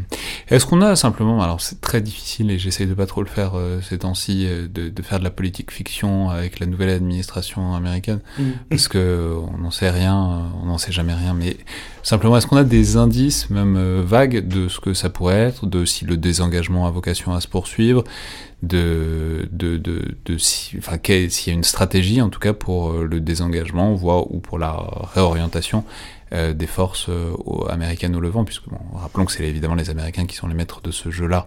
Euh, la coalition largement suit en tout cas les impulsions américaines. En tout cas, pour la série, il n'y a pas de, de signe aujourd'hui que ça va, ça va changer. hein. Euh, parce que même euh, quand Trump faisait des déclarations, finalement, sur le terrain, ça ne bougeait pas trop, en ce qui concerne la Syrie. hein. Donc Pour- c'est-à-dire accepter le statu quo. euh, Oui, Bachar, voilà, et, et Iran, continuer, et continuer euh, à rester là, oui, continuer à rester là pour essayer de, de, de maintenir, on va dire, l'administration kurde à flot. Euh, voilà. En ce qui concerne l'Irak, évidemment, euh, ils vont rester du côté du, Kurdistan, hein, appuyés par les, par les Américains. Mais après, la, la grande question, et j'ai pas la réponse, quel sera le jeu avec l'Iran? Parce que Trump, qui a été très très fort en tuant euh, euh, Soleimani euh, en début d'année euh, dernière, en allant vraiment fort en termes de déclaration, ou même dans les faits, en essayant d'aller très fort en tout cas contre les milices, l'influence des milices chiites, etc., il a vu la limite de son action. Oh, rappelons que Qassem Soleimani, par ailleurs, a été éliminé au moment où enfin, c'était le grand architecte de la présence iranienne en Irak. Pas qu'en Irak, hein, dans tout le Levant. hein. Bien sûr, mais euh, notamment à travers la, la- la diffusion de milices chiites, le- la, la prise de pouvoir de, mi- de Mm. milices chiites de plus en plus forte. Donc c'était pour ça. pour Oui, parce, que, et parce que c'est des gens, ça veut dire Soleimani et même les Iraniens, ils ont, ils ont un plan. hein. Ça veut dire quand, euh, c'est bien de donner des exemples précis parce que ça, ça permet d'imaginer, quand Amerli, la ville d'Amerli était, euh, était encerclée par les djihadistes, le, le- siège a été cassé euh, par les avions américains, euh, puis c'est Qasem Soleimani qui a été paradé dans la ville en disant aux gens, c'est nous qui les avons euh, euh, libérés. Et c'était le jeu tout le temps. Ça veut dire à chaque fois l'apport de l'aviation américaine et, euh, de la coalition en général qui permettait euh, la reprise des villes au prix très cher, au prix de leur destruction hein, finalement. Mais la perception au sol, on va dire, pour les gens, était c'est Qassem Soleimani, c'est le Hajj, c'est les milices chiites qui sont en train d'évincer les, les djihadistes. Donc pour ceux qui sont du côté des milices chiites, donc les chiites, c'était très bien. Pour les sunnites, c'est perçu comme des défaites. Hein, comme des défaites euh, cuisantes. Quand Qassem Soleimani parade à Tikrit, donc la ville de, de Saddam, et euh, les miliciens euh, taguent les murs en insultant Saddam, et ça s'est fait sous les ailes des avions américains, après ça va être dur de convaincre les sunnites que c'est pour leur bien, on va dire. Et c'est cette dynamique qui s'est enclenchée donc sous, sous Obama. Puis Trump est venu avec ses gros sabots pour essayer de mettre un terme, un terme à ça. Il n'a pas réussi. Est-ce que cette administration-là euh, va réussir à faire avancer ses pions euh, en Irak Euh, On verra bien. Enfin, rappelons qu'il y a encore tout ça est encore compliqué par la guerre au, Yémen en parallèle Oui. et par le fait que c'est des- les, les, for- les milices iraniennes, enfin les milices soutenues par l'Iran, les Houthis, face euh, aux troupes, enfin au gouvernement soutenu par les Saoudiens et les Émiratis, mais donc avec des armes occidentales, et que tout ça complique encore considérablement un tableau qui est déjà suffisamment compliqué pour euh, pour l'Irak. Mais on a bien com- compris en tout cas que, en tout cas sur le tableau, euh, sur la scène irakienne, sur les territoires qui sont ceux de l'ancien califat, clairement l'État islamique est pas euh, est pas dans la dans la remontée en puissance qu'on qu'on pourrait éventuellement voir de loin, en tout cas pas en Irak, et que euh, il se réoriente, il a tendance à se réorienter vers des bastions qui sont là depuis très longtemps, euh, notamment en Afrique.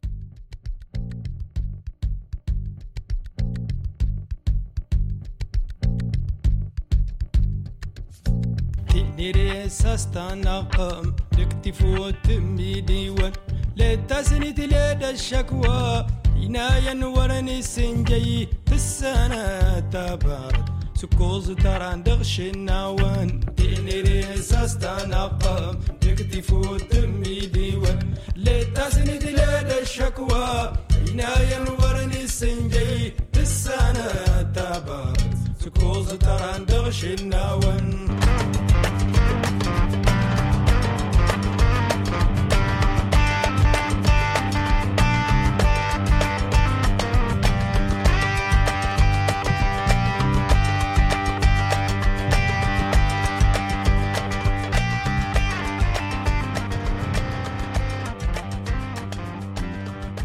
Et justement, j'aimerais terminer par là, euh, par reparler un peu du Sahel, puisque on l'a dit, ça a été une des destinations de l'État islamique pour s'implanter hors euh, de ses bases califales, et que euh, c'est une présence qui a évidemment survécu à l'intervention de la coalition en Irak et en Syrie. Alors, je l'ai dit, on va pas refaire votre premier passage où vous nous dressiez clairement la situation au lendemain de l'élimination d'Abdelmalek Droukdel, donc l'émir d'Al-Qaïda au Maghreb islamique, euh, qui était en réalité, voire en opposition avec l'État islamique. en guerre. En guerre, Mm. oui. Mais euh, on, on l'avait fait, on avait fait cette émission à, à vrai dire très peu de temps après l'élimination de Droukdel, et donc on était vraiment en suspens de savoir comment ça allait se reconfigurer. Est-ce que euh, l'affa- l'affaiblissement d'Al-Qaïda dans la région allait profiter à l'État islamique? Si oui, euh, comment? Ce qui, soit dit en passant, on peut le dire, était un peu, voire complètement la stratégie française, c'est-à-dire affaiblir ACMI, quitte à renforcer un peu l'État islamique dans la région, mais qui est nettement moins puissant, donc ça paraissait un risque calculé. Donc, quelques mois après, comment est-ce que ACMI s'est remis de ce coup, euh, de, cette décapitation, littéralement, euh, de son organigramme, et qu'est-ce que ça a signifié donc pour la présence en face euh, de l'État islamique au Sahel?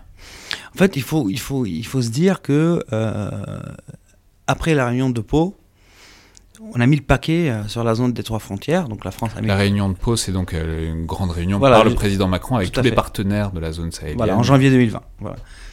Et donc, euh, cette réunion, d'ailleurs, qui devait se passer en décembre 2019, a été retardée à cause d'une attaque de l'État islamique d'une caserne de l'armée du Niger. Et c'était une première attaque djihadiste de l'État islamique sur zone qui avait un effet diplomatique, en fait, parce qu'elle a retardé la réunion de Pau. Donc on voyait qu'il y avait une montée en puissance, en tout cas de l'État islamique euh, sur zone en 2019.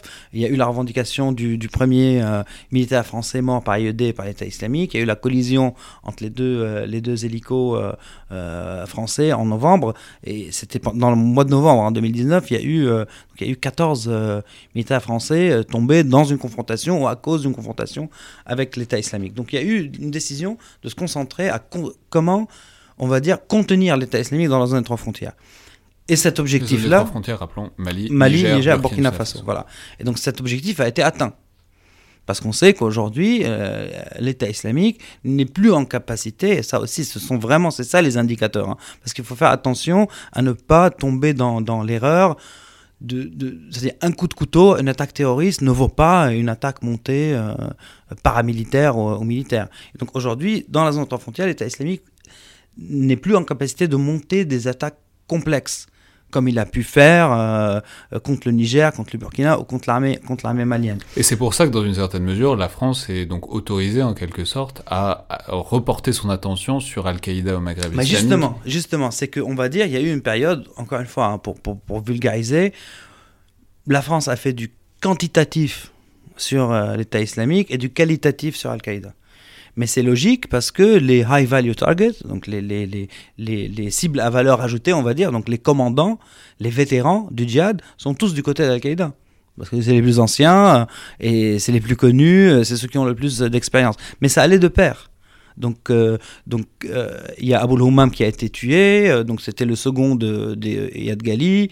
Il y a Abou Ayad, le Tunisien, qui a été tué. Il y a Agmoussa qui a été tué. Il y a Drogdel qui a été tué. Et tous ces gens-là sont du côté d'Akmi. Mais en même temps, il y a du chiffre, on va dire, entre guillemets, euh, du côté de l'État islamique. Mais le fait d'avoir contenu l'État islamique dans nos trois frontières a fortifié, on va dire, euh, Al-Qaïda. Et puis la France, mi-2020, aussi a décidé de remettre un peu le paquet sur Al-Qaïda parce que ça a été été perçu comme pas juste un danger euh, sécuritaire, ce que je développe dans un, papier que je viens de rendre à, un think tank à- américain, c'est que qu'Al-Qaïda est perçu pas juste comme un danger sécuritaire comme l'État islamique, mais aussi comme un danger politique. Parce que l'implantation au sein de la population et dans le tissu local est beaucoup plus importante. Donc, dans la, et ce qui s'est passé dans, le, dans, le, dans, le- dans cette zone, on va dire, du centre Mali est très significatif dans nos trois frontières. Parce que quand, ça, quand, quand la France tapait sur l'État islamique, ça renforçait Al-Qaïda. Mais quand ça tapait Al-Qaïda, l'État islamique a pu revenir dans, le, dans, la zone, euh, dans, la- dans cette zone qui était contestée avec Al-Qaïda. Il y a eu deux fois des allers-retours comme ça, où taper l'un renforçait l'autre.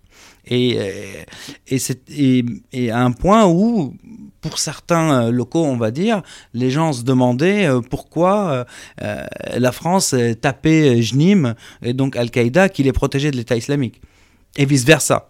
hein. Donc aujourd'hui, l'État islamique, on va dire, dans cette zone-là, est, est fort où il a une, une- plus ou moins une liberté d'action au Niger, parce que la majorité des recrues sont des peuls euh, du Niger, et moins de capacité d'activité au Mali, mais parce qu'il est contenu, euh, donc par Barkhane, mais aussi par les djihadistes rivaux, rivaux d'Al-Qaïda. Mais ça ne veut pas dire que l'État islamique n'a pas de potentiel, parce qu'il y a eu aussi des, des indicateurs comme ça. Il y a eu un massacre de, de, Zarma, hein, dans un village, dans deux villages à la frontière entre le Niger le, et le Mali, et on a compris après que, donc massacre commis par l'État islamique, mais on a compris que ce sont des Armas eux-mêmes qui sont venus dans leur village en essayant de taxer la population, une taxe révolutionnaire, on va dire, pour l'État islamique. Ça a été refusé, ils ont été tués, puis d'autres sont venus les venger. Et donc, c'était pas entre peu les Armas, c'était beaucoup plus compliqué que ça. Et on voit que quand des populations locales maintenant font appel à l'État islamique pour euh, résolution de conflits euh, sanguinaires, cesse, mais certes, mais résolution de conflits quand même. Donc aujourd'hui, les populations là-bas sont dans une configuration assez critique où ils sont obligés de choisir un camp, donc Al-Qaïda ou, euh, ou l'État islamique.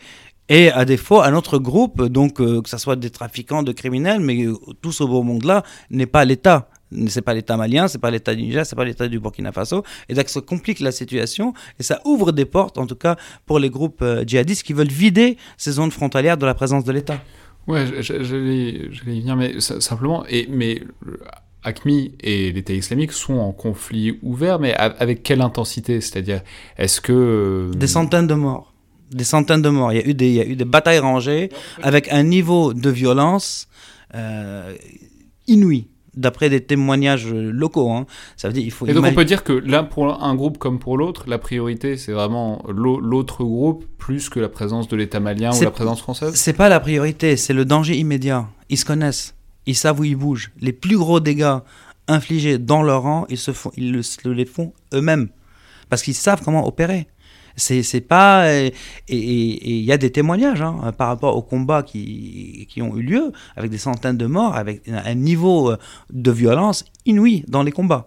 Ça veut dire il faut imaginer quand même que c'est du combat au corps à corps euh, très très euh, qui été très très dur. hein. Et même l'État islamique, par exemple, a envoyé des kamikazes euh, contre Al-Qaïda au nord euh, Burkina Faso. Donc on est dans En une, plus- dans, en- on est en dans plus, une ça phase de non-retour. En plus, c'est à niveau technologique à peu près équivalent. C'est-à-dire, c'est c'est pas comme quand c'est contre face à l'armée la malienne ou l'armée française qui maîtrise la troisième dimension et où donc ça, ça peut se résoudre assez vite. Ça se fait au pick-up et à la 12-7 Voilà. euh, et donc ça peut durer longtemps et ça, ça, peut durer faire longtemps beaucoup de et avec des gens qui se connaissent. Ça veut dire, même quand on a une confrontation, on va dire, entre Al-Qaïda et l'armée malienne, ou une attaque contre Barkhane, on sait après comment ça se disperse. C'est très dur de les retrouver. Mais eux, c'est les enfants, encore une fois, de la région, ils se connaissent. Ils savent où les uns et les autres bivouaquent, quels sont leurs points de chute, quelle partie de la population est plutôt de ce côté ou de ce côté? Et ça, ça fait des dégâts énormes dans leur rang, dans cette confrontation donc euh, intestine, mais aussi pour les populations locales, qui encore une fois sont obligées de choisir un camp ou d'aider un camp euh, contre un autre, et après payer le prix. Parce qu'il faut rappeler que ces zones-là, l'État n'est pas présent. Donc, que ce soit malien, au Burkina ou, euh, au Niger. D'après les derniers, par exemple, chiffres, euh, euh, les statistiques, les chiffres d'ACLED, on voit que les morts euh, civils depuis 2017 sont plutôt par les mains des forces gouvernementales et des milices locales que par la main des djihadistes. Donc ça démontre à quel point la situation est devenue, est devenue compliquée et pour les civils.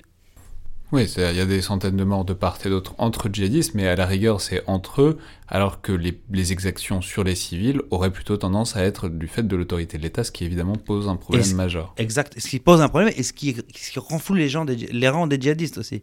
C'est ce que j'allais dire, c'est au moment où, où on parle beaucoup de l'avenir de Barkhane et de euh, la soutenabilité d'une telle opération, financièrement, humainement, etc., on peut dire peut-être un mot de ce qui a évolué depuis la dernière fois qu'on en a parlé. C'est-à-dire que la dernière fois, vous nous disiez justement que les possibilités de désengagement sans recréer un sanctuaire djihadiste au Sahel, ça dépendait un peu de la capacité à recréer une autorité étatique malienne, nigérienne, burkinabé, etc surtout malienne en, en l'occurrence pour ce qui concerne Barkhane, puisque c'est la zone prioritaire d'opération. Et donc d'éviter euh, au maximum les exactions, puisque c'est ça qui nourrit le ressentiment et qui donc euh, fournit le ferment des, des groupes djihadistes. Alors, euh, où est-ce que ça en est euh, Où est-ce que ça en est? Après, on, partira, on parlera de l'actualité récente, mais disons le tableau général de ces exactions et donc du sentiment de la population civile de ces zones-là par rapport à l'autorité de l'État, voire à la présence de la France.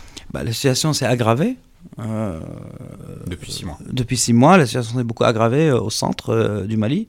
Si on veut parler du, du Mali, les gens se retrouvent à être obligés de, de faire des accords locaux dans lesquels l'État n'est pas du tout euh, associé. Euh, Certains accords locaux dans lesquels les djihadistes sont les power brokers, c'est eux qui, en fait, qui, gèrent ça, et en l'occurrence les djihadistes de, du JNIM, d'Al-Qaïda, qui arrivent à, on va dire, à, tirer leur peine du jeu en, étant ce genre de, power broker. Ça veut dire qu'ils deviennent indispensables, on va dire, euh, à la vie euh, dans ces, euh, dans ces zones-là, comme acteurs politiques. Au-delà de, du fait, on va dire, djihadiste ou, euh, ou terroriste. Et euh, l'autorité, la- l'image de l'État malienne est telle que c'est JNIM, donc Al-Qaïda, qui joue le rôle de l'État, voilà. de l'autorité Que ça soit une justice expéditive, euh, certes, mais une justice ou un semblant de justice quand même. euh, que ça mais soit- ça, on peut rappeler, on, en- on en avait parlé avec Adam Mm. Bashko, notamment au sujet de l'Afghanistan, mais rappelons qu'une des modalités d'implantation des groupes djihadistes, on en avait fait, un- c'était un des premiers têtes chercheuses avec Adam Bashko, Mm. et une des modalités d'implantation des groupes djihadistes, c'est de rendre la justice, même de la mauvaise justice, même de la justice expéditive, mais il y a un besoin de légalité et de justice qui est un des espaces par où s'infiltrent euh, les groupes djihadistes pour assurer leur présence Oui. et leur légitimité dans ces territoires. Oui, et même là, le, le- Al-Qaïda, donc je dis, mais ils sont en train de rentrer dans, dans les détails des détails de la vie de tous les jours, euh, de euh, comment gérer un point d'eau, euh, comment régler un conflit autour d'une tête de bétail, et ça les intéresse parce que c'est comme ça qu'ils s'implantent. Et on voit paradoxalement, par exemple, que même le Mali a dit, que ce soit ce Ibeka ou après avec les, le nouveau pouvoir, Donc, euh, Ibeka Ibrahim Boubacar voilà, qu'il est prêt à négocier avec les djihadistes. Et maintenant, le Burkina Faso emboîte le pas.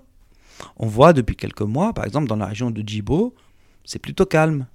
Et on sait maintenant qu'il y a eu des euh, négociations, on va dire, sous la table entre les autorités et les djihadistes, qui sont rendues publiques par le Premier ministre euh, du Burkina il y a quelques jours, en disant on est ouvert à des discussions.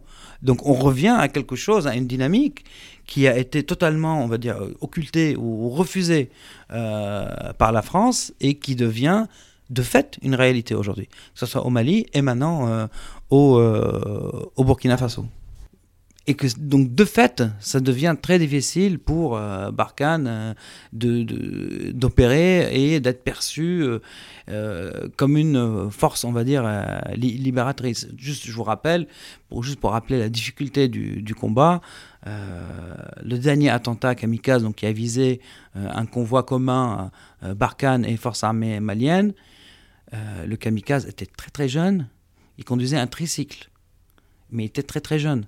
Dans les dernières images qu'on a Donc, un vues... tricycle, c'est un triporteur euh, C'est un, motorisé. c'est un taxi, voilà. Voilà et, et, et, et donc on a vu les images des- de l'attaque de Boni, de la caserne de Boni, contre l'armée malienne. Les djihadistes, il y a une bonne partie, euh, c'est des, des, des, des, enfants soldats. hein. Donc c'est des préados. euh, et donc c'est difficile. C'est très difficile. Le combat est difficile. La perception euh, des forces est, est, est- est difficile. Mais donc on peut dire que ça, ça se- s'encadre dans un mouvement de perte totale d'autorité de l'État et que c'est dans ces régions-là et que c'est un chapitre de plus, disons, qui qui rend euh, la- le, le désengagement de Barkhane, dont on parle tant à l'heure actuelle, euh, aussi compliqué, quoi. Oui, voilà. Parce que si- s'il s'agit de euh, partir euh, sans laisser d'État malien ou avec un État malien complètement discrédité, enfin, on mesure bien ce que vous nous décriviez tout à l'heure. Il y a la guerre civile de tout, enfin, pas du tout la guerre civile, mais il y a la guerre intestine entre ACMI et l'État islamique. Il y en a un des deux qui va gagner, mais à la fin, s'il n'y a pas d'État pour reprendre le relais derrière, c'est une fois qu'il y en aura un des deux qui aura gagné, ça, de- ça redeviendra un bastion djihadiste. Oui, le problème, c'est pas l'État en tant que. C'est- pas l'État avec sa police et son armée. C'est la sécurité importante, mais il faut que l'État de service, d'administration, de justice revienne. C'est ça que les gens veulent. Parce qu'il faut imaginer aussi que. Paradoxalement aussi, hein, c'est-à-dire la contestation de la présence française, euh, euh, politiquement parlant, est plus à Bamako euh, que dans le nord, où euh, la, présence, française a des alliés, euh, parmi les Touaregs euh, ou parmi, euh, parmi d'autres, parce qu'ils savent qu'il y, a, un apport hein, euh, de, cette, euh, de cette présence. Et même le pouvoir politique au Mali, ils- s'ils disent on veut négocier avec les djihadistes, mais ils bénéficient finalement de la force de frappe de, de Barkhane. Sinon, il n'y aura même pas table de négociation. Oui, c'est-à-dire la- les, négociations sont permises par le fait qu'il y a un gros bâton Et derrière. qu'il y a une pression militaire, oui, euh, les négociations. On oublie aussi que euh, euh, dans une guerre, il y a une négociation euh, finalement, et, et on, on- on augmente ses chances autour de cette table avec la pression militaire. Négociation ne veut pas dire reddition. C'est c'est devenu un terme, euh, c'est devenu un terme inacceptable. Mais évidemment qu'il faut négocier. Et si aujourd'hui l'État malien ou le pouvoir malien a les- les- la capacité de dire oui, peut-être je vais négocier et avoir des cartes en main, c'est aussi à cause de la, à cause de la pression euh, militaire. Donc ça c'est ça c'est ça c'est évident. Mais après ce serait c'est sous quelle forme cette présence va euh, va va continuer. Donc on parle de la force euh, Takuba, et il y a les Suédois qui viennent de, de rejoindre la la force. Après les Tchèques et les Estoniens.